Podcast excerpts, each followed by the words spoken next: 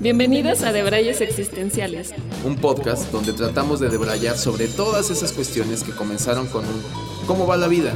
Y sin saber cómo, ya estás hablando de la profundidad del sentido de la vida. Y aunque estamos lejos de tener las respuestas, creemos firmemente que podemos jalar del hilo para estar más cerca. Soy Chiso. Y yo soy Haru. Acompáñanos a indagar en todo. Sin la pretensión de nada. Hola a todas y a todos, bienvenidas y bienvenidos a un episodio más de Debrayes Existenciales. En el episodio del día de hoy, además de que vamos a debrayar con una agüita.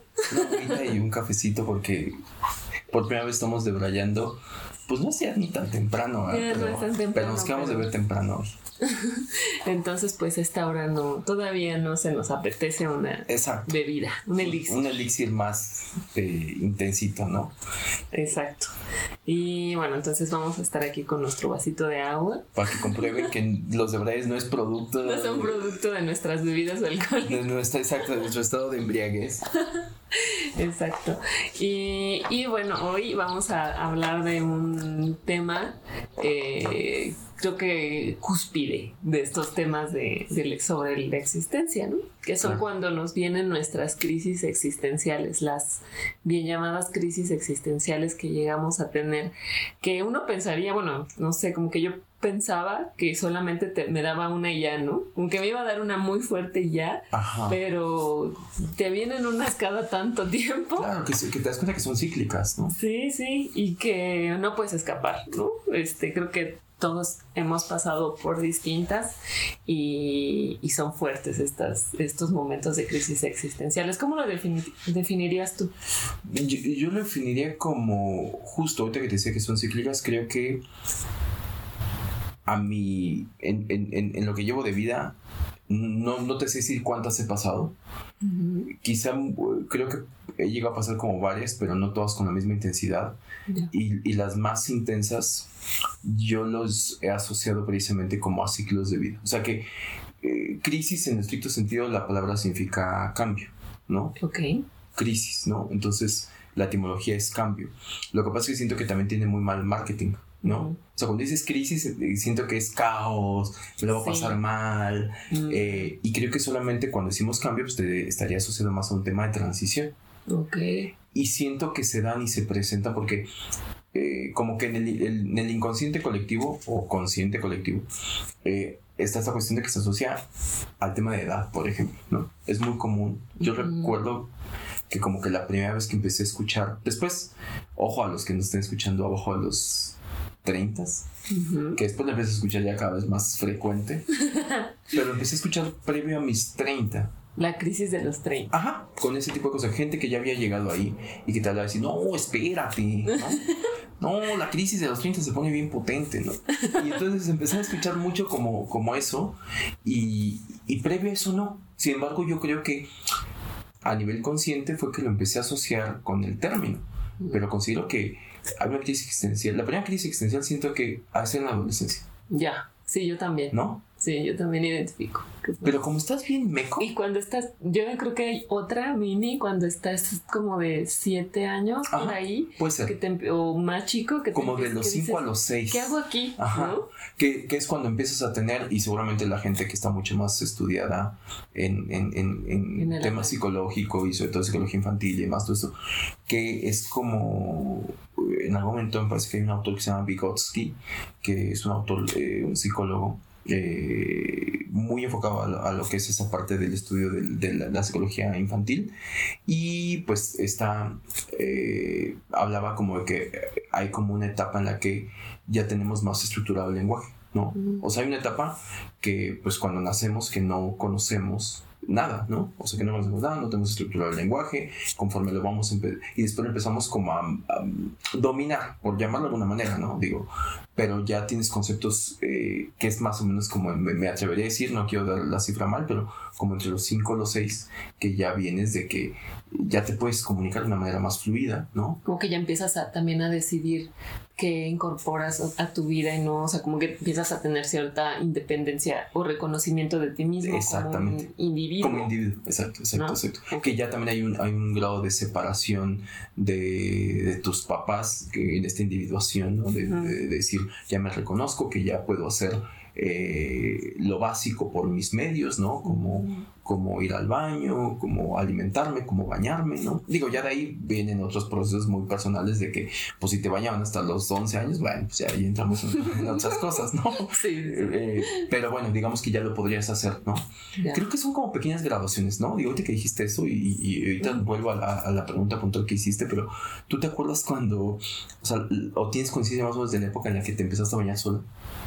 Ah, sí, sí, un poco. ¿Y cómo la recuerdas? Porque siento que es algo importante. Mm, bueno, no más bien, no sé si no me acuerdo muy bien cuando empecé a bañarme sola. Supongo que cuando ya empiezas a desarrollar tu cuerpo y dices, ay, ya hago aquí, no, ya no quiero que me vea mi mamá, ¿no? Creo que es cuando empiezas a sentir vergüenza. Exacto, y que aparte es un, un concepto, digo, como todos, ¿no? Adquirido pero que también tiene una carga social muy fuerte.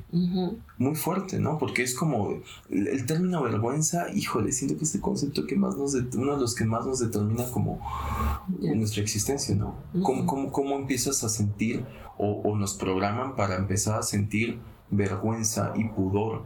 Exacto. Porque siento que hay un grado de pudor inherente al ser humano, me atrevería a decir. O sea, un grado de pudor que es como con el que vienes, que puede ser como instintivo como muchas otras este, cosas.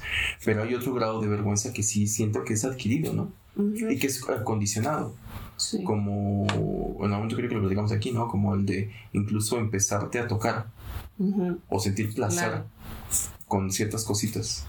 Y que incluso te digan así, así de, no sé, toque sí, ¿no? Que te empieza como el adulto, es de a cancelar. Entonces, digo, volviendo al tema de crisis, creo que son que vas identificando instintivamente estos procesos de transición o de cambio. Eh, eh, creo que lo dices bien. O sea, capaz que a lo mejor hay otro previo, pero no eres consciente. Después la adolescencia, que siento que es uno de los más fuertes porque tiene que ver con un cambio. Pensemos que todo el tiempo estamos cambiando. Sí. ¿No? Que es un tema de la constancia, de la impermanencia, todo. Todo cambia. Todo está cambiando constantemente. Pero creo que en la adolescencia son los cambios más fuertes más fuertes, más abruptos, eh, porque empiezan a pasarte fisiológicamente cambios, aparte muy evidentes, ¿no?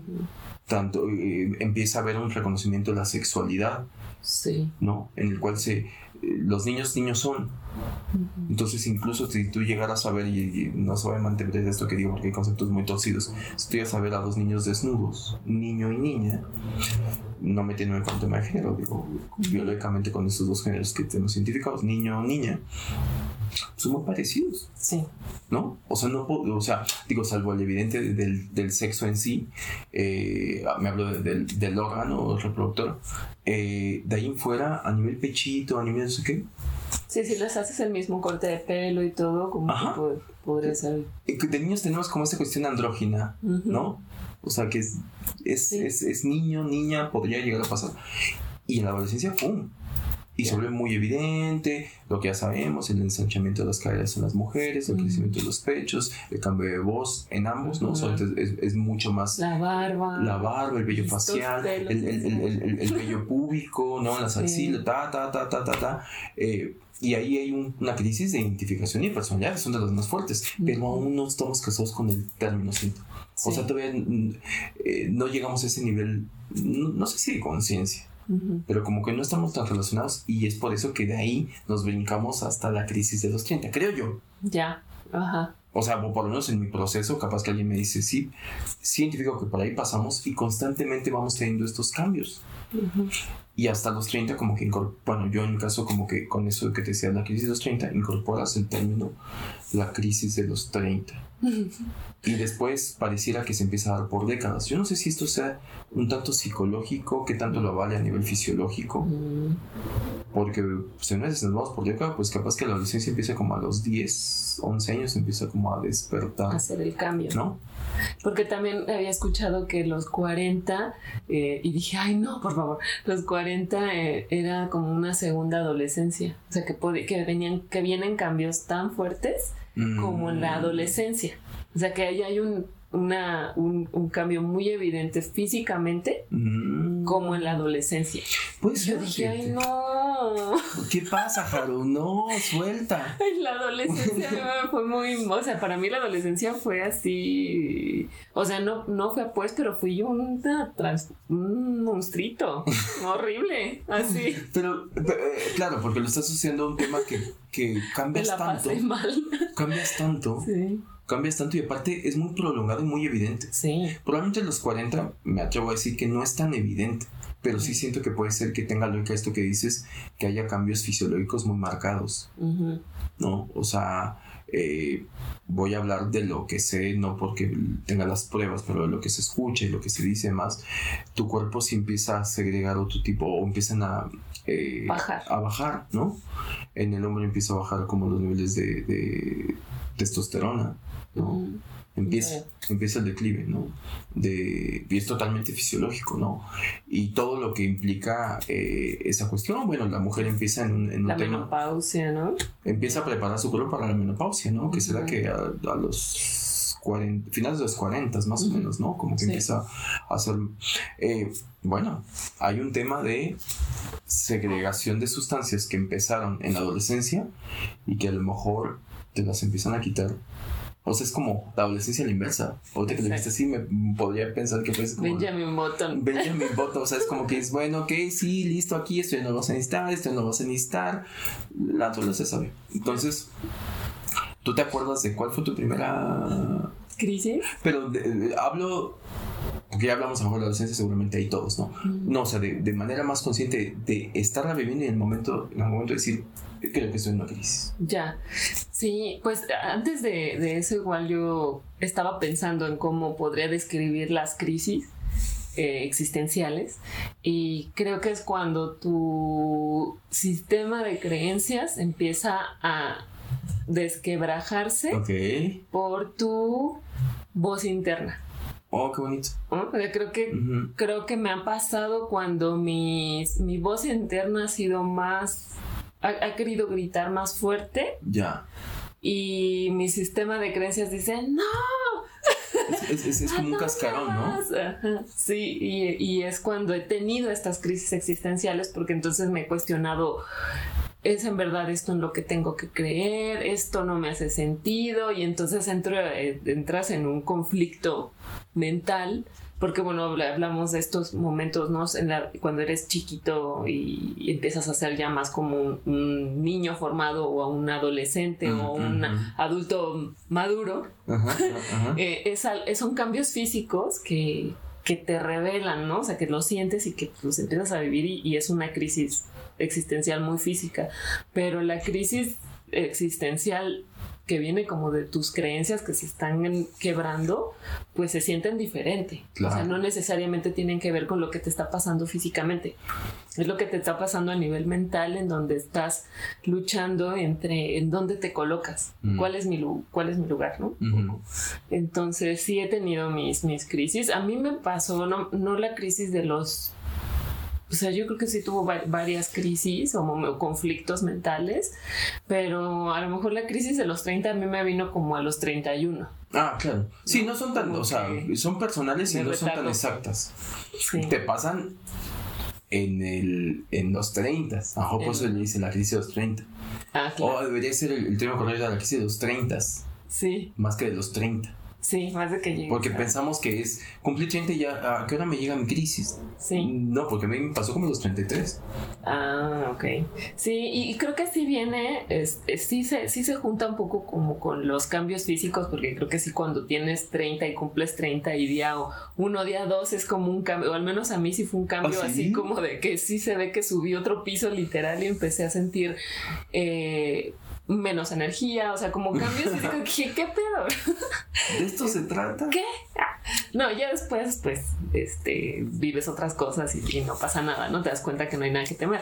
Pero sí creo que como a los 31 empecé a tener mi, mi crisis y creo que fue cuando justo me empezó a dar la crisis, la, este, ¿cómo se llama? El ataque de ansiedad, Mm, ¿no? Como que en ese momento de mi vida estaba yo peleando internamente por lo, por lo que yo realmente era y que tal vez muchos años eh, sometí Y dije, no, no, no, no, o sea, yo tengo que ser así y así y así y así muchas veces por la religión, ¿no? Por tu familia, por la sociedad, por el deber ser, por lo que tienes que seguir haciendo, pero que lo vas a, eh, te vas adaptando o te lo vas realizando porque al final quieres pertenecer a ciertos, o sea, tu cierta sociedad o a tu familia, a lo que sea, y entonces me, te vas adaptando, entonces cuando ya no puedes más, porque no, como lo hemos dicho en otros momentos, no te puedes mentir a ti misma, entonces cuando ya no, pues ya no podía más y que entonces tu voz empieza así de, pero escúchame, pero es que estoy aquí,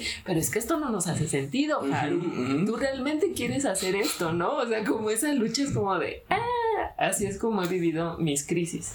Ya, ya, a mí me gustó ahorita que decías esto de, de que lo, lo, lo, significas o lo defines más bien como esta voz que empieza a gritar cada vez más fuerte. Y mientras lo decías, me lo, estaba haciendo como una metáfora en mi cabeza, como de un huevo, ¿no? Que decías, dijiste una palabra que era resquebrajar, ¿no? Y es como la voz haciendo eco, entonces como viene de adentro si nos representamos como un huevo y si viene adentro, eh, pues lo que pasa, ¿no? Eh, con la vida. Eh, que por ahí había una definición que también creo que decía Jodorowsky, que decía simbolizar la vida o el cambio en un huevo. Si la fuerza viene de adentro, hay vida. Mm. Si la fuerza viene de afuera, hay muerte. ¿no? Mm. Se me hace interesante, ¿no? Porque dices, claro, tú tienes un huevo, ¡pum! Interrumpiste la vida. Ah, ya. Si viene adentro, pum, aflora, ¿no? Entonces, creo que es un tema como el renacimiento, o sea, también cuando hablo de, crisis. ¿no? Claro, ¿no? O sea, también lo mismo, ¿no? O sea, hay, un tema de transición, de transformación, ahorita que también mencionas el tema de, del gusano, el capullo, y, y, y, bueno, es una metaforización incluso hasta más linda, porque hablamos de el gusano que le crecen alas y vuela, ¿no? En esa metaforización más linda y más poética, está interesante porque es en la medida que ya fui gusano, ¿no? A mis 20, ¿no? ya me arrastré, ¿no? Ya, ya, ya hice unas cosas que dices como gusano, ¿no? sé, que la pasas bien, ¿no? Sí, como tierrita y más, o sea, está increíble, ¿no? Te hinchastras, todo, todo está increíble, ¿no? O sea, tiene su parte. Y llega un momento que poco a poquito empiezas a tejer tu capullito. No te das cuenta, es inconsciente. Y llega un momento en que tienes tu proceso de incubación, llamémoslo así, en que no te das cuenta, tú sigues viviendo diciendo porque aparte te Aquí estoy calientito, ¿no? Aquí estoy calientito. Aquí estoy, estoy y te sabes en tu condición que lo ha sido, que es gusano, ¿no? Entonces, como ha sido gusano, piénsalo hasta en un tema de, de la parte que nos cuesta. Creo que la naturaleza sabe porque la, la parte que te cuesta irte adaptando. Eres niño, te sabes niño, te identificas como niño, lo procesas como niño, te reconoces como niño y la lógica dictaría que llega un momento en que te aceptas como niño, que es como tu grabación, cuando la palabra te aceptas como ¡pum! Ya no. Y esas caderas, ¿no? Y esa voz, ¿no? Y estos bigotes, ¡pum! Y entonces viene la adolescencia y el mismo ciclo. Te empiezas a reconocer como adolescente, te empiezas a, a trabajar y dejas de ser niño y entonces como lo sentí así. En esto que decíamos, que a lo mejor es un poquito más conocido o, que las llegamos a más consciente de los 20 a los 30, que digamos que entramos en un tema de adultez. Viene el que dices, ya, me, ya llevo tiempo gastado mucho en reconocerme y en aceptarme como gusano. A mí me gusta arrastrarme. Ya aceptado está, ¿no? Y de repente en tu capullito que podría ser, hace unos capítulos eh, hablamos de la zona de confort, generas una zona de confort y pues ya, cierras tu sleeping, siempre, siempre me, me, me, has mirado como el capullo con un sleeping. Entonces, ay, ah, para los que no algún momento esta experiencia de ir a acampar, eh, que hace frío, es riquísimo esta parte, como si, oh, hasta que se me quita el frío. Y ahí estás. Y pasas por una zona de confort hasta que llega un momento que esta vocecita que decías, pum, empieza a hablar. Empieza a hablar. Dice, pero desde adentro, entonces llega un momento en que ya no empiezas a caber dentro de ese, capullo. ¿Y qué te va a pasar? Vas a tener que empezar a abrir. Hay un momento en que te empiezan a crecer las alas y ya no cabes en ese... Que es increíble eh, ese que estás diciendo, porque digo, eh, muy poético, pues me hace increíble el de que te empieza a crecer las alas. Hace que ya no quepas en el capullo. Te genera por un lado dolor, porque creo que, eh, pues digo, supongo que ustedes como mujeres, eh, cuando se les presenta por primera vez la menstruación, hay un tema de dolor. Ay, sí. ¿No? Hay un tema de... Entonces es un tema de experimentación de dolor, pero es parte, por ahí había una serie que decía cómo duele crecer. Bueno, es parte de esa metaforización, es decir, eh, crecer duele. y ahí, en este crecimiento de alas, pero después va a venir una satisfacción. O sea, te va a dar una, o sea, hay una, una, bondad dentro de ese dolor. No va a ser permanente. Lo vas a acabar asimilando, aceptando y demás todo eso. Y entonces dices, ah, mira, tengo alas. Y las alas podría ser una, se me antoja, hacer una metaforización de tus creencias. De esta evolución de tus creencias. O para allá deberíamos de ir, ¿no? O sea, no que todos lo logremos, ¿no? Pero creo que te deshaces de creencias viejas y empiezas a tener un, un, sistema de creencias nuevo por lo que has pasado, por eh, tanto por un tema de experiencia como un tema de lo que has leído, lo que has incorporado, ¿verdad? Y entonces ahí pasas otra etapa. Y se me hace bonito porque después, a lo mejor, siguiendo con la metáfora de lo de las alas, de la mariposa y demás, todo eso, pues a lo mejor los 40, pues las alas ya no ya no son tan veloces, ¿verdad? ya, no, ya no aletean a la misma, eh, no hacemos el mismo aleteo por hora, ¿no? De, más lentita, eh, volamos y dices, ay no, déjame ya me cansé. deja descansar un tantito, ¿no? O sea, ¿no? Y puede ser que a lo mejor cuando tú, mariposita, y te paras y regresas a tierra, dices, ay, así se sentía ser gusano, mm, ¿no? Sí. Y en este recordar sé tan ingrato con cuando fuiste gusano. O sea, mis 20 gusano son como, ah, qué bonito. Y no son los mismos, pues. Mm, y, y, aparte, creo que parte de la crisis es que hagas como un em, retrospectiva de cómo fueron esos años. ¿Te ha pasado como que hoy te acuerdes de algo de los 20 y les des un, un resignificado de lo que en su momento te acuerdas que tenías de un evento y ahora dices, fíjate que ahora a la distancia esto no fue tan caótico. Mm, ¿Te ha pasado? Me pasó, este, bueno, los primeros años de los 30. Ya. Creo que al tener un... Mm, es que sí, o sea, como que cambia demasiado tu forma de pensar cuando ya tienes 30, ¿no? Te das cuenta que, que no estás tan grande como pensabas en los 20 que ibas a estar a los 30.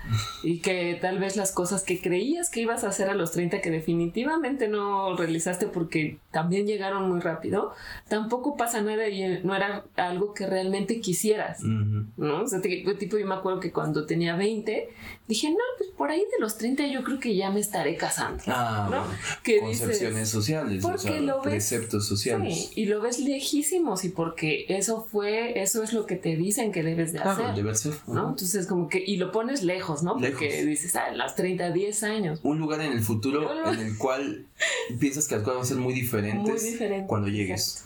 Y cuando, me, cuando tenía 29, dije, no, o sea, no, a los 40, ¿no? Sí, no, esto que se extiende. A ver, a, a ver, vida necesito una prórroga.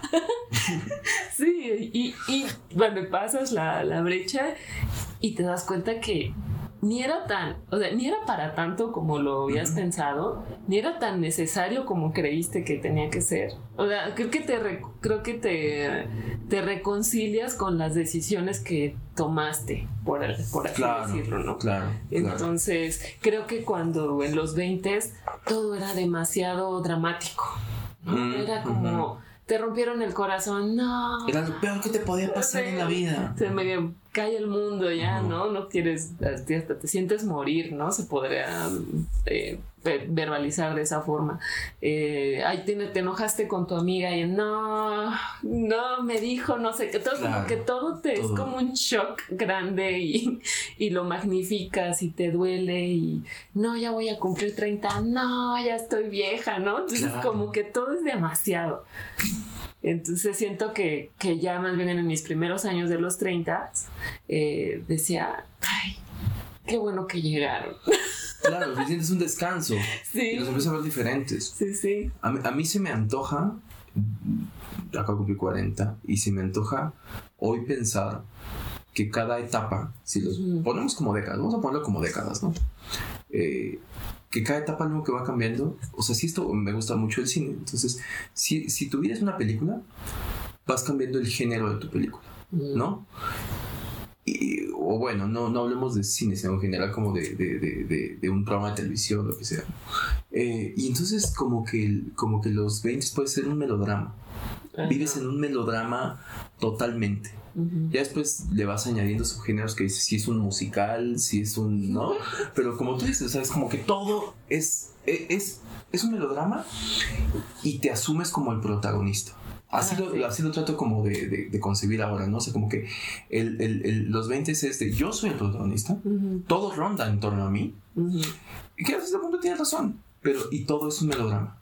O sea, lo que pase es así de, wow, me está pasando esto, ¿no? O sea, me rompió el corazón, me enojé con mi mejor amigo o amiga, no sé qué. Quieres vivir al máximo. Exacto, ese, ese, ese carpe diem, ¿no? Que es como el mantra de los 20. Sí. Que todos los veinteañeros o una constante es como el carpe diem. La gente es, quiero vivir al máximo, al máximo, al máximo, sin tener una noción tan clara de qué es vivir al máximo. Ajá.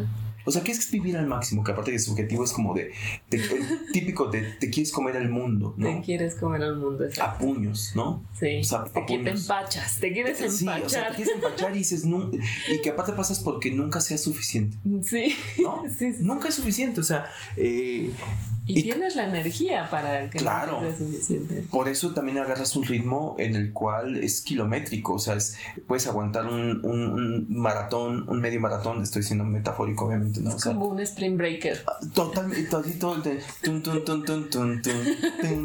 Ese es como tu soundtrack de los 20. Sí. ¿No? Bien dos milero. Perdón, bueno, bueno, o sea. Pues es que así fue. Pues es que así fue. O sea, tengo un enquistado ahí en una neurona que se la pasa todavía reviviendo. Así, ay, ponte la de.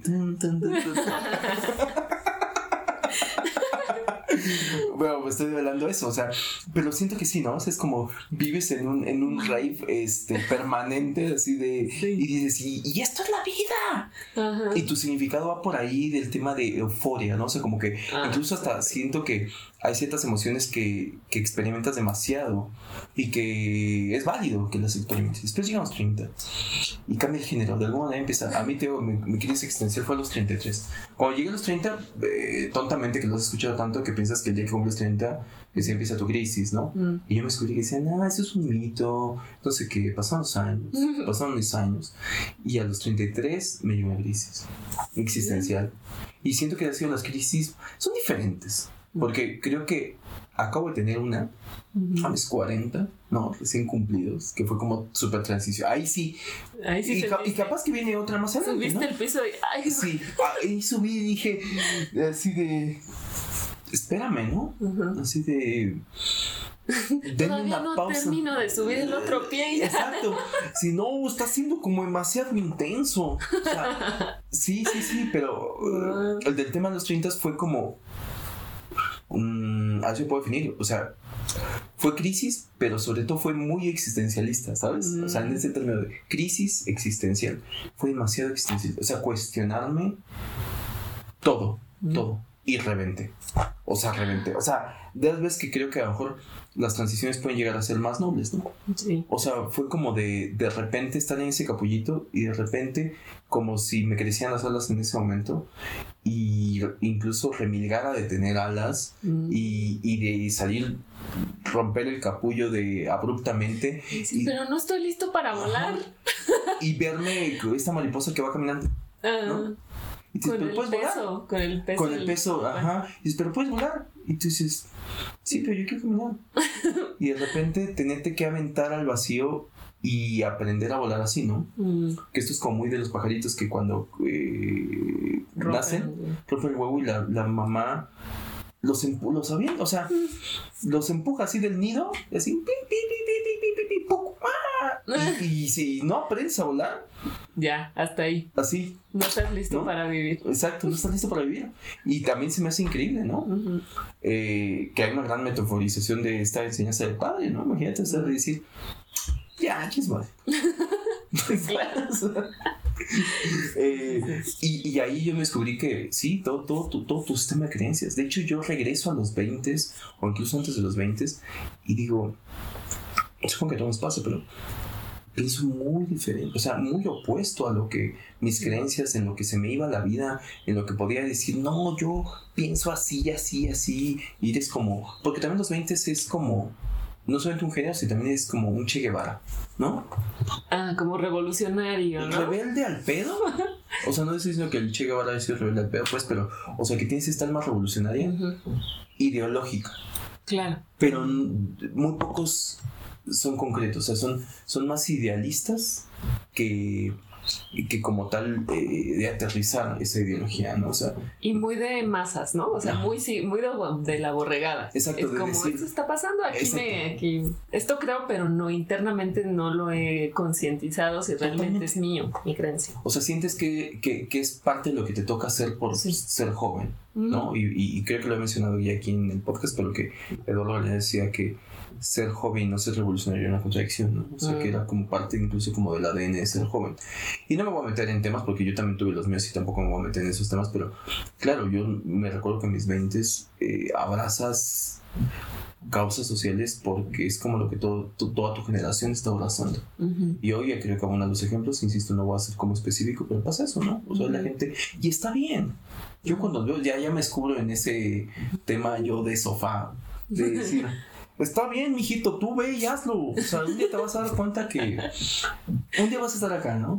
O sea, el clásico de como, como te veo, me vi y como me ves, te verás. Te verás, ¿no? Y es un mantra impresionante porque creo que es verdad, ¿no? O sea, empiezas a eh, sentir, o sea, siente que viene una pulsión muy grande y que, ojo, sí lo logran, o sea, creo que la juventud y en masa hace que se cambien ciertas eh, eh, creencias, o sea, es parte de la evolución de la humanidad, ¿no? Son los que acaban al final de cuentas cambiando el mundo, ¿no? pero se logra, obviamente, con un trabajo constante y de comunidad. y es a través de eso tú quieres cambiar el mundo. O sea, como que se te vuelve tu bandera, ¿no? Y te importa mucho el cambiar el mundo. Y creo que a los 30 empieza a decantarte un poquito. Y me atrevo a decir que incluso a los 40, aunque estoy muy neonato, ¿no? en los 40, eh, siento que empiezas a darte cuenta, y ojo, esto yo sé que ya se va a sonar para quien me escuche, alguien tiene 20, va a decir, ah, cámara, tío, ¿no? O sea,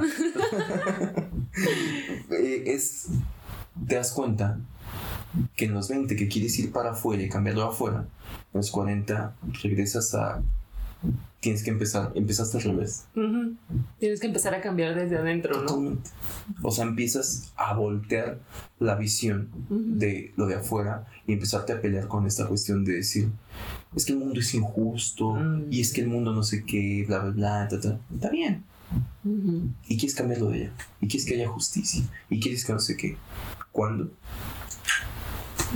empiezas a cuestionarte tus creencias que has alimentado, hoy donde estás, te empiezas a, cuestionar tu nivel de consumo, ¿no?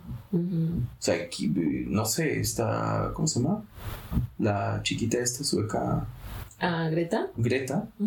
eh, vaya, se me hace increíble su labor y demás, todo y seguramente es como una señora en un cuerpo de adolescente, ¿no?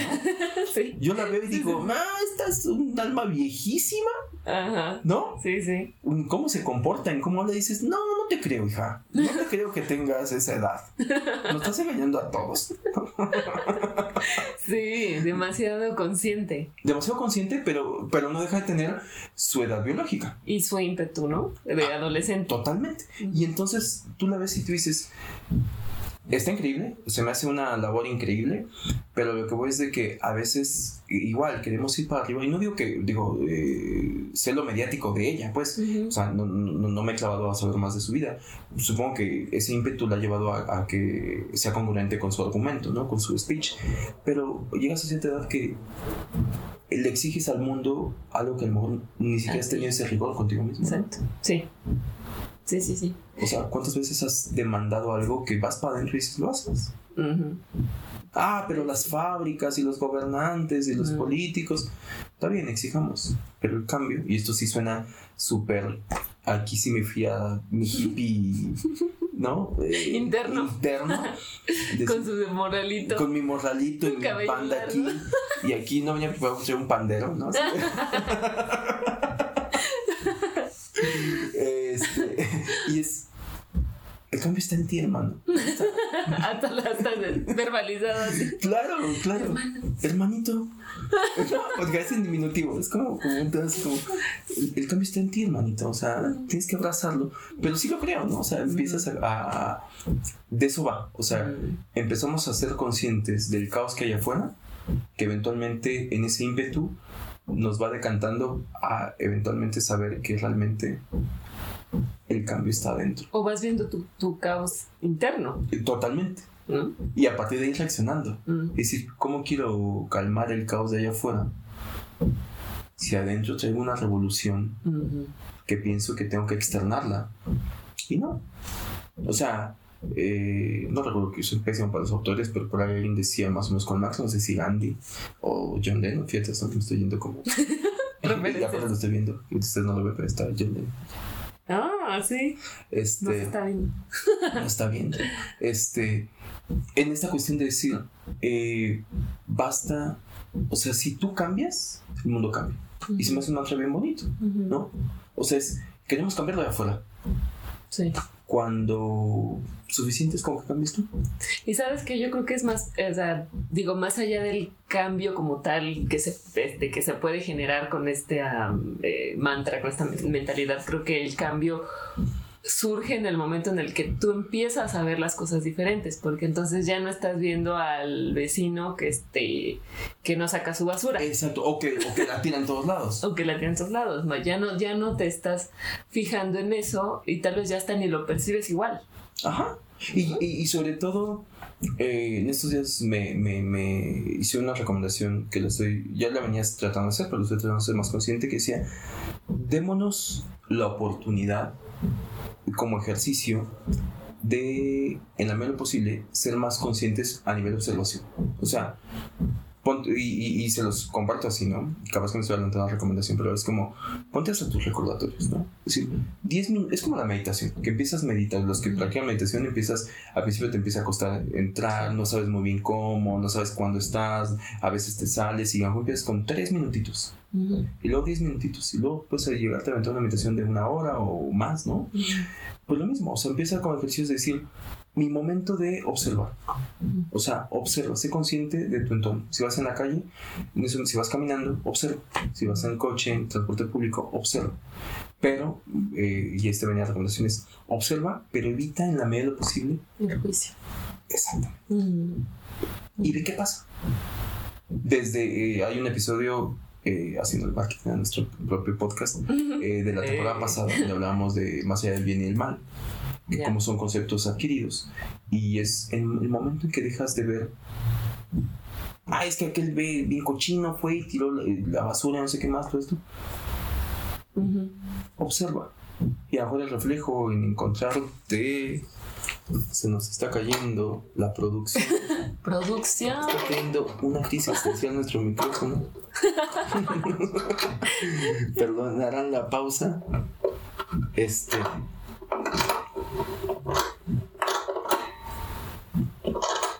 Eso. Ahí quedó.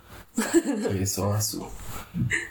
Eh, ¿Qué dices? Pues a lo mejor es parte nada más como de observar y de ver que eh, vamos por la vida eh, todo metiéndolo en una cajita de bueno, malo, bueno, malo, bueno, de acuerdo a tus creencias, a lo que te educaron, a lo que vas incorporando, ¿verdad? Y eso te, a lo mejor te hace que te espejes o que vayas para adentro y que también reconozcas que a lo mejor primero antes de exigirle a alguien que proceda de tal o cual forma de acuerdo a las creencias que tú te has creado, y que vaya de acuerdo al código que de lo que en este momento de vida tú consideras que es la línea que debería decir. No, porque también somos muy, muy así, ¿no? Esto lo, es de, a mí me... Y es que a base de golpe, yo sé por qué te lo digo, ¿no? Y queremos que generen esos shortcuts como si nosotros hubiéramos generado esos shortcuts así, ¿no? Y como si, nos, si les fuera a servir lo mismo a, a todos, ¿no? Y que el aprendizaje se da por la experiencia.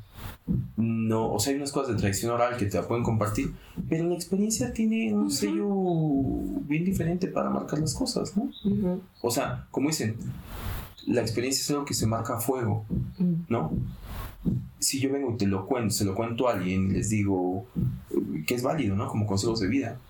Creo que en un episodio pasado lo comentamos que yo decía, hoy cada vez soy más consciente de consejos que me dieron que nunca no los valoré desde ahí. que no los llevé a cabo cuando me lo Claro, claro, ¿no? De mis papás, de alguien mayor, ¿no?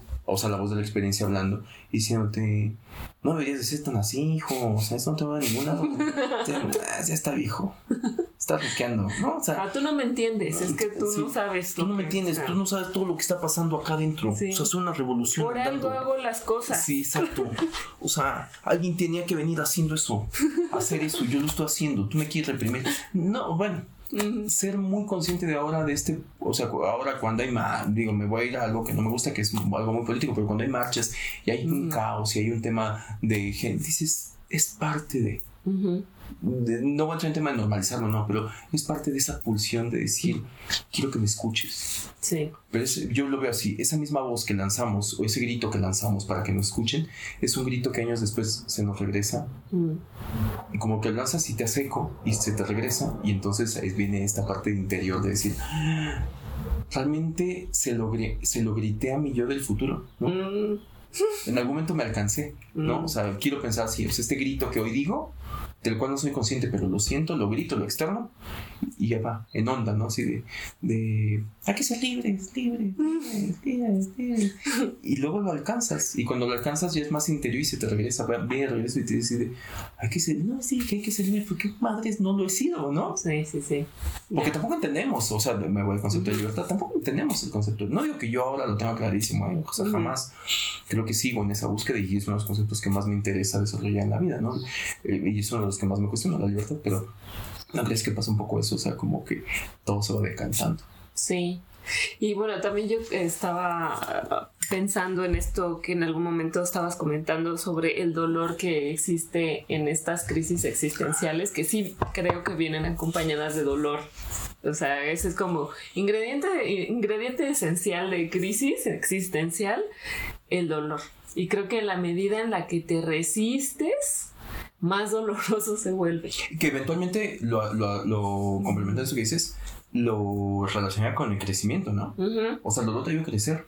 Sí, sí, sí y, sí, creo que, creo que entre más te, bueno, sí, en lo que, entre más luchas y te resistes a, esto se vuelve cada vez más doloroso y pues por lo tanto más sufrido, O sea, creo que yo no, no, no lo sé, ¿no? O sea, ahora que me platicas como tu, tu crisis de los 40 y que yo ya estoy así a unos meses, bueno, no, no, esta me falta, ¿no? Estoy, estoy en el último piso de los, de los 30 y los estoy disfrutando mucho, pero me pongo a pensar en, en esto y, tal vez creo que no, a, diferencia de los 30, quisiera no entrar con esta expectativa de, de, sufrirla, mm, ¿sabes? O sea, como creo que me daría la tarea a decir, bueno, a ver qué pasa. De soltar un poquito más. De soltar el control y, y, y, tratar de que esta transformación, no resistirme a esta transformación y que en la medida de lo posible no sea tan dolorosa, ¿no? O tan sufrida, porque el dolor es inevitable y el sufrimiento es opcional. Entonces tal vez si venga eh, ciertos dolores, porque creo que también vamos cambiando en cada etapa de nuestras vidas. Creo que justo estas, tal vez estas crisis de los 30 en donde mi sistema de creencias en el que crecí se, se, se, desmoronó y, y, crecieron nuevas creencias mías propias, ¿no? Que adopté y con las que tal vez ahora estoy contenta y en paz, pero no lo sabes, ¿no? O sea, a lo mejor en algún otro punto esas mismas eh, te empiezas a dar cuenta que no eran como tan tuyas después de todo, ¿no? Tal vez tenían influencias de otras cosas, otras personas, porque vamos adoptando, vamos agarrando esta creencia de aquí, porque al final pues es lo que me sostiene a, a actuar a hacer las cosas, que me determina a caminar por la vida. Totalmente. Y a tomar rumbos. Entonces, creo que en algún, en algún punto empiezas a cuestionarte, bueno, ¿y por qué toma esta decisión? ¿No? En tiempo atrás era tan tan firme era lo que quería hacer, pero ya llegué hasta acá y ya no me hace sentido, ya no quepo en este cascarón, ¿no? Como ya me quiero cambiar de, de, cascarón. Total. Entonces, como un, ¿cómo se llaman? Como un cangrejito ermitaño, ¿no? Voy a... Que deja su... Dejo mi, mi casita. Ajá, como un caracolito que deja su, su, su, su, cascaroncito, su caracolito como tal. Y me quiero ir a, a buscar otra, ¿no? Entonces creo que es inevitable estos cambios, esta transformación, estas crisis existen que se van a presentar en diferentes momentos de tu vida o hasta también en, en diferentes en momentos en donde hay un cambio muy grande, ¿no? Por ejemplo, si ya vienes de vivir con una pareja y te separas de esta pareja, es una crisis existencial en ese momento, ¿no? Es como de, pero si yo tenía mis no, total. mis sueños, ¿no? mis creencias, mis sueños construí mis creencias con esta persona con la que me visualizaba tanto tiempo y quería todo esto y de repente pum se se desaparece y dices, bueno, ¿qué hago? Y sí, y ahora quién soy. Exacto, porque, porque creo que el, el, viaje del ser humano se me antoja a mí un autodescubrimiento, ¿no? O sea, que de eso va. Eh, más allá de misiones personales y demás, todo eso que es, es, otro tema y va de la mano, creo que de manera general yo lo podría ver como que es un autodescubrimiento. O sea, el, el ser humano nace y su tarea principal es autodescubrirse y autoaceptarse, porque después de que sabes quién eres, ahora toca aceptarse y a veces son los bloqueos más grandes que podemos llegar a tener o las resistencias más grandes cuando por una base de creencias que influenciada por alguien viene y, y, te descubres eh, cuántas personas no llegan a decir y voy a poner un ejemplo como muy muy eh, que me surge ahorita como muy a la mano como el tema de identidad sexual, ¿no? Mm. ¿Cuánta gente le cuesta trabajo acabar abrazando su verdadera pulsión sexual o como sea que se diga por un tema de creencias? Sí. ¿No?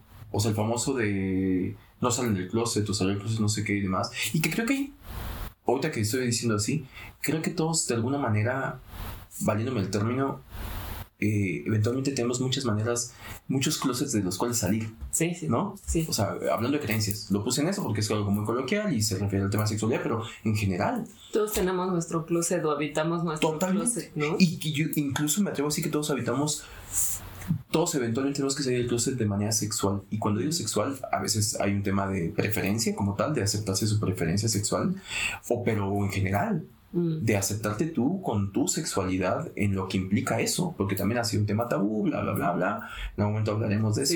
Eh, pero, teaser, eh, pero, pero que nos determina tanto que es parte del autodescubrimiento. Y entonces ahí empiezas a despojarte. Y también me gusta como esta metáfora de decir, yo lo veo como que cada vez que avanzo y voy teniendo como una crisis, incorporo otras cosas. Me, ahorita, por ejemplo, estoy en una etapa en la que pienso, pienso, no sé, en 10 años, en 20, si llego. Es como, siento que se trata de este viaje de autoconocimiento, en también en hacerlo más ligero. Empezar a darte cuenta que ya no es que cargas, sino de que te deshaces. Mm. Porque ya te cargaste de un montón de cosas. O sea, llega un momento en que somos acumuladores de ah, todo. Por si me sirve por si no sé qué. Porque no sé qué va a haber allá. Mm. Y entonces... Acumulamos por incertidumbre. Por incertidumbre. Y por eso se me hace gran metáfora el tema del viaje. Mm. Cuando vas a un viaje, existen muchas personas, pero eh, mm. así. Yo descubro que al principio, en mis primeros viajes, sobre todo cuando un viaje eh, que era vista a otro país, que viene una incertidumbre mayor porque no sabes qué implica. el clima. Y entonces... ¿Qué zapatos necesitas? Exacto. Y puede ser que viajes con una maletota, ¿no? Y por ahí hay un comediante que dice que las maletas están llenas de por si acaso. y creo que tiene una gran razón, ¿no? Por si acaso yo. Por si acaso donde voy, el típico siempre mete un traje de baño. No importa que vayas al desierto, ¿no? Pero simplemente un traje de baño porque a lo mejor en lugar donde te quedas en una alberca y entonces quedas más o después, ¿sabes? O sea, como siempre lleva bloqueador solar. Siempre lleva, entonces está lleno de todas estas cuestiones previsorias que una vez que te descubres andando en el viaje dices, necesito menos de lo que traigo. Sí. Y aparte el viaje me lo hace muy cansado. Porque también el tema de aprensiones, metaforizando todavía más, el tema de perder la maleta y el miedo que te puede llegar a dar, porque ahí viene como todo lo que tienes previsto y es como estar al pendiente de, y el tema de lo tengo que este, eh, estar al tanto y cosas materiales, bla, bla, bla, bla, bla, bla. Y lo que te dice hace rato, no sé, yo me descubro como que cada, cada eh, si lo vamos por ciclos en tema de los 20, los 30, los 40 y demás, va cambiando el género de tu película, ¿no? O sea, yo creo que ya ahorita, por ejemplo, spoiler alert, que para lo que viene, siento que se empieza a convertir como en un chile psicológico esto, ¿no? eh, que, que, que, de algún momento, no sé, en algún momento capaz que llegas a los 60 y, y es una comedia, ¿no? No lo sé, no, hasta ahorita también no he llegado a ese. Eh, creo que sí, no sé, los 20 es digo, es un tono más melodramático, es más como una película de aventura y acción, ¿no? Los 30 en mí, yo los descubro como que han sido, eh, de alguna manera, como movidos, pero muy placenteros. Mm. Muy placenteros. O sea, es una etapa en la que tienes energía, o tenía, Eh, energía, empiezas a tener, eh, hablo en un tema promedio del ser humano, ¿no? Empiezas a tener una solvencia económica más autónoma, más independiente. Es como una etapa de equilibrio. Total, o sea, como que dices, ahora lo, y los 40 es como que solo lo puedo hacer, pero me da hueva. no quiero. No quiero, ¿no? empiezas a ser más selectivo, quiero suponer, ¿no? O sea, empiezas a ser más selectivo y empiezas a, a, los 30 como que lo puedes hacer ya ahora sí todo con un gradito más de comodidad. Mm. Y, y, vuelvo a la metáfora de los viajes, ¿no? Mm. Porque seguramente si tú te vas para atrás, hoy viajas muy distinto a como viajabas a los 20. Sí. Sí, sí, sí. O sea, a los 20 yo hice mucho camping. sí. Hoy me la pienso. No que no lo haría, es una experiencia que me gusta mucho, pero digo, oh, dormir en el piso, ¿no? Eh, no bañarte por dos días, eh, tres días, no sé, o sea, empiezas a pero creo que es parte de. Y, y, y, y, voy a tratar algo que decías con el tema del dolor, ¿no? O sea, esta cuestión de crecimiento. O que yo te decía, creo que el dolor es proporcional al crecimiento. Tiene que doler. Mm. Entonces es como tu chocomil, ¿no? O sea, es como, como realmente como qué tanto dolor le metas, es como las proteínas ahí están. Mm. Después, eh, en la frase esta que hemos dicho tanto que el, dolor es este, inevitable, el sufrimiento es opcional. Claro, una vez que duele, una vez que te crecen esas alitas, las reconoce y dice, ah, mira, están bonitas. Ah, me sirve para volar. Ah, sí, ya no me duele. Ya no voy a sufrir porque tengo alas. Ya no voy a sufrir porque en algún momento me dolieron y me querían. No, ahora veías algo con esas alas, ¿no? En algún momento veías algo con esa voz que te dio tu cambio de adolescencia. con todo lo que pasó, ve y acéptalo. Y tienes que aceptar, porque yo siento que de ahí va todo. Es un tema de aceptación del momento de vida y es lo que más cuesta. Y remato con eso porque ya creo que vamos a empezar con el tema de la conclusión.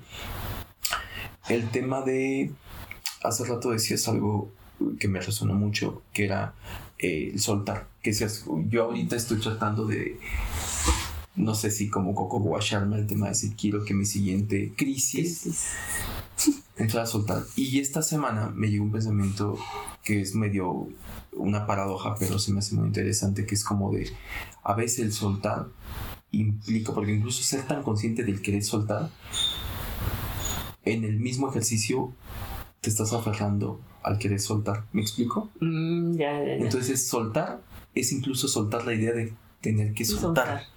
Incluso de si voy a soltar es medio controlar que Exactamente. O sea, es, esa trampita que a veces puede ser que es muy fácil caer ahí. Mm. Sí, la tengo. Yo me he preparado para en esta etapa de mi vida soltar. Y te obsesionas con el tema de soltar que no sueltas. O que controlas tu estatus, ajá, que es... No, si yo ya solté. No, yo solté. Yo suelto, yo suelto todo así, mira. Lo que así. No me quedo nada. Fluyo, fluyo, fluyo, fluyo, fluyo. Ajá. Ajá. No estás fluyendo tanto. Te das la vuelta y traes ahí tu mochilita llena de, repleta de, de, de, fluidos, ¿no? O sea, que no llega, o sea, que, no se drena. Claro, te obsesionas en soltar que no sueltas. Te obsesionas en soltar que no sueltas el pensamiento de soltar. Mm. O te obsesionas con si tengo que soltar, tengo que soltar. Pues no estás soltando el proceso de soltar. Mm. Ya, ya, ya. Entonces es un estado ahí más complejo, pero, pero creo que es interesante. ¿Qué cosas? ¿Cuál, será, cuál sería tu conclusión? sobre las crisis Sobre las crisis existenciales.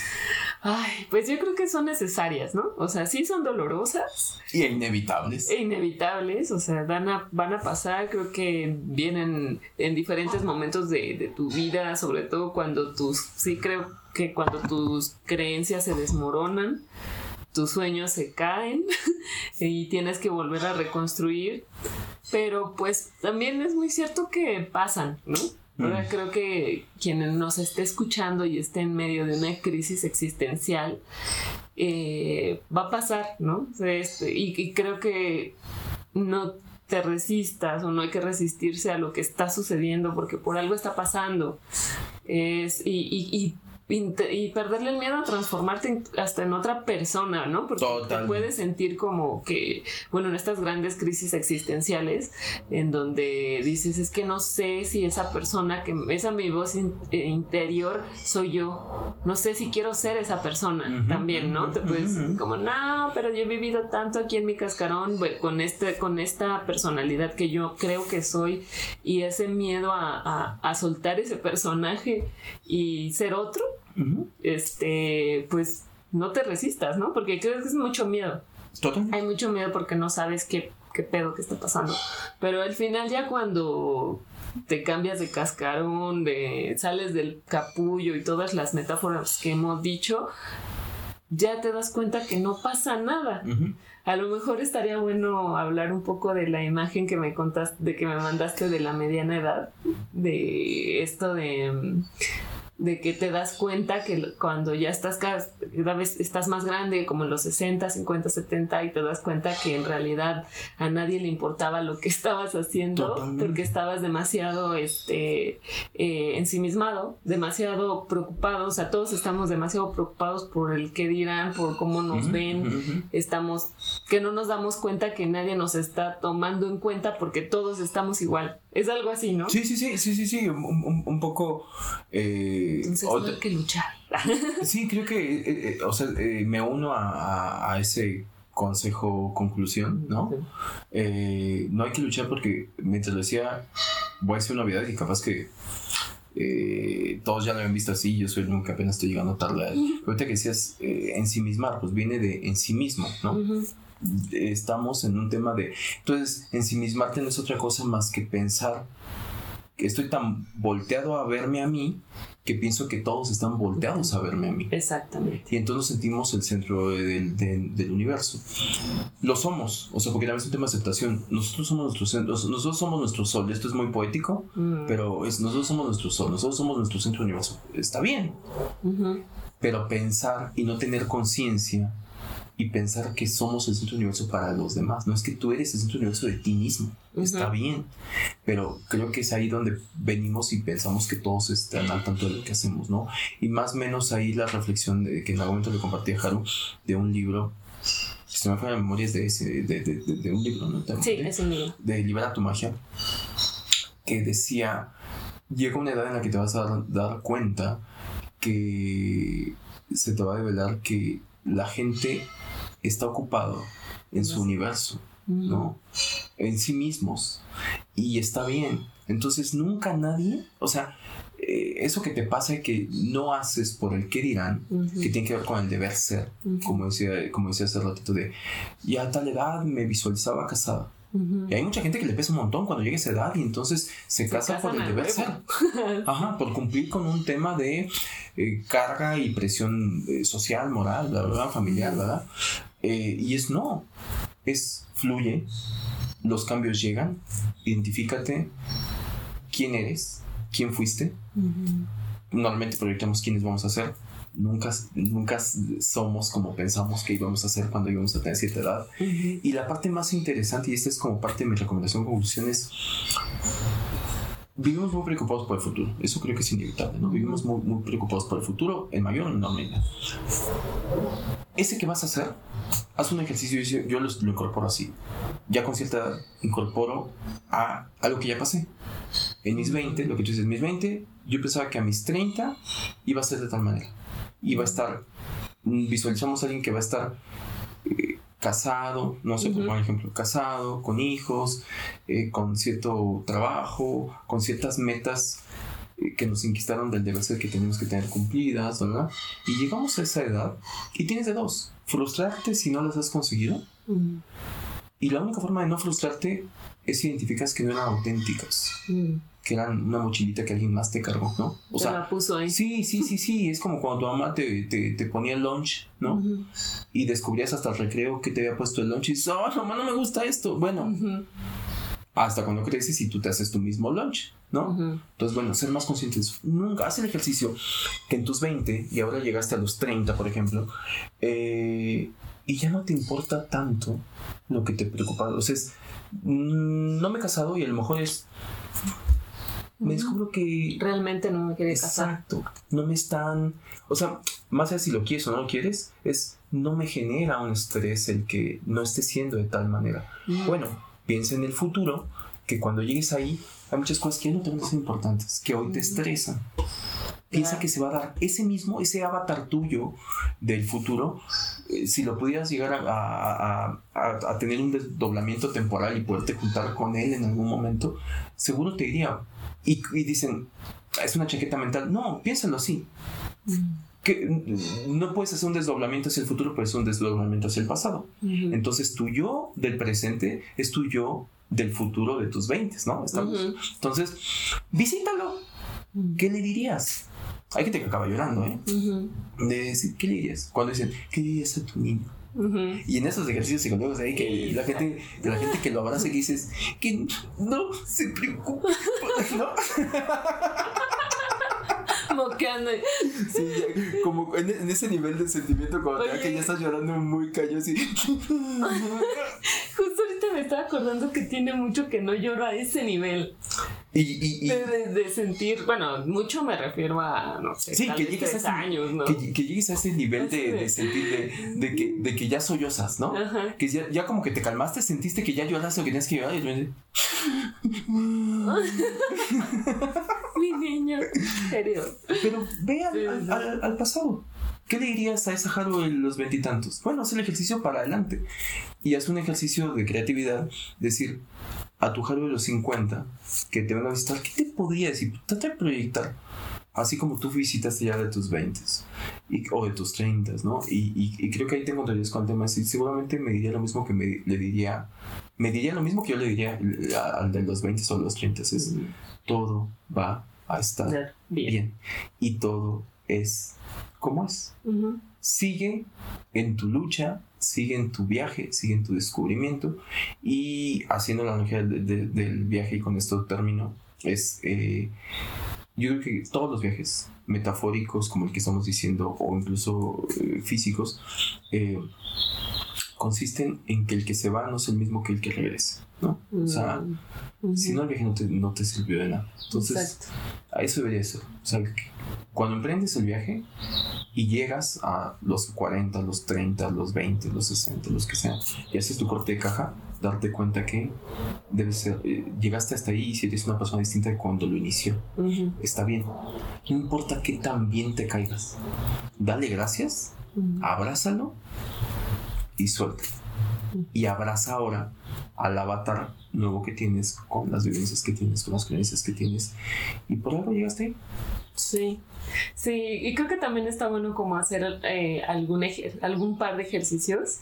Eh, bueno, yo me, me, lo he hecho así, ¿no? Este, esporádicamente, bueno, así como se bueno, así, ¿no? Naturalmente, que visualizo un momento en el, que, en el cual me siento muy feliz, plena, satisfecha ahorita y pongo punto de referencia con el año anterior y me y, y digo no manches o sea hace un año estaba en una crisis existencial sintiéndome muy mal y devastada y pensando en que todo iba a ser caos y no inventes cómo me siento ahora, ¿no? Es como, como que dices, sí, todo, o sea, y, todo va a pasar. Y no agradecerías, o sea, digo, no sé, pero me adelantándome a tu conclusión, ¿no agradecerías Sí le que es parte de un mensaje a mi Haru de ese momento que está pasando, que está pasando por ese dolor. Si lo ponemos, nos ponemos a debrayar en el espacio-tiempo ah, simultáneo y y le, y le envió un mensaje a mi Haru de, del año pasado o de hace dos años o de algún momento decirle no te preocupes, vas a, vas a estar bien, vas a estar feliz, ¿no? Y también lo proyecto un poco al futuro, porque también es como de, ahorita estás muy bien, o sea, te estás sintiendo muy bien, muy feliz, no sé cómo voy a estar dentro de un año, ¿no? O sea, no, los, no lo sé, pero disfruta ahorita como te sientes. Totalmente, y es un ejercicio de la hora, y, y es, porque hasta pasa eso, ¿no? Es como de, esto me da mucha satisfacción ahora. Yo a veces me, me, me descubro sintiendo como cierto sentimiento de añoranza o culpa mm. en el tema de decir, ¿por qué esto ya no me genera satisfacción si hace tanto tiempo era de las cosas suelta? Mm. Mejor ve y descubre qué es lo que ahora te genera esa satisfacción. Mm. Entonces pasa eso, o sea, porque también la Haru de hace un año, todo lo que hizo contribuyó a la Haru. Entonces hay que agradecerle desde ahí. Cuando la gente quiere borrar las huellas de dolor, digo, ¿borrarías las huellas de placer? O sea, es que van de la mano. O sea, tú borra el pasado doloroso y borrarías gran parte de la satisfacción que hoy te dan otras cosas. ¿No? Eh, bueno, hasta aquí vamos a llegar. No sé si quieres agregar algo más. No, me gusta mucho. ¿Alguna, ¿Alguna recomendación? ¿Alguna recomendación? No lo sé. ¿No? No, ¿tú tienes alguna Se me vino a la mente una, capaz que la vuelvo a ver y, me va a decir, ay, qué pinche recomendación tan culera, dijo Chesa. Pero me acordé, me acordé porque es una película que vi hace unos años que creo que también la has visto, que se llama Into the Wild. Ajá. ¿Te acuerdas? Sí, que es basada en una historia real, ¿no? Que de hecho hace poquito, me parece que el año pasado removieron el camión donde se murió. El, digo, no les spoilería, para los que no la han visto, eh, seguramente está ahí en alguna plataforma, es de un chico que busca un, pues yo quiero suponer que es un viaje de autodescubrimiento. Mm. Y el tipo va, en, eh, también tema de la juventud, que es lo que un poco, todo esto lo estoy bajando ahorita, ¿no? O sea, mm. estoy haciendo análisis, ahorita es de que en este ímpetu de querer ir en contra de las leyes impuestas y demás, el tipo hace un viaje y se interna en la, en, en, en naturaleza, llamémoslo así. Y, digo, esto no es spoiler porque de eso va y creo que hasta en sinopsis viene, creo que lo bonito es lo que pasa en medio. Eh, y, y, el tipo acaba lamentablemente falleciendo por el consumo de una planta que confundió, pues lo que nos pasa, el cilantro con el perejil, ¿no? Entonces es como... se confundió. se confundió y se, y, se, bueno, se envenena y pues no había... Y, Nadie cerca. Ajá, y llega y su casa era como un camión abandonado ahí. Y el año pasado descubrí, bueno, la noticia de que removieron fue un helicóptero y lo removió en el camión porque se había vuelto un punto de turismo y acaba siendo, como estaba muy alejado, peligroso y demás, todo esto. Pero se me vino a la mente por algo, entonces ahí la pongo. Y es más, también ganas de volverla a ver porque siento que eh, puede ser que eh, murió muy joven, no me acuerdo a, a, qué edad, pero seguramente lo que tuvo él y eso fue una crisis existencial. ¿no? En, basado en una pulsión inherente al ser humano que es de búsqueda. Claro, me gusta. Hay que verla para volver, para volverla a interpretar. Tal vez veamos ahí otras cosas. Otras cosas. La voy a ver y voy a ver qué saco. Ah, muy bien. Bueno, pues salud con agüita. Salud. Porque pues ya 40, ¿no? Salud y muchas gracias a todos. Visítenos en nuestra página web de brayesexistenciales.com y en nuestras redes sociales, bueno, nuestra red social Instagram. Muy pronto vamos a abrir otra. Sí. Entonces ahí estén como al tanto y les vamos a estar diciendo. Y pues nada, salud. Salud y, abracen sus crisis. Abracen sus crisis existenciales y, este, y sean felices. Bien feliz. Salud. Bye. Bye. Los debrayes expresados en este podcast son responsabilidad de quien los emite y sin ayuda de ninguna sustancia estupefaciente.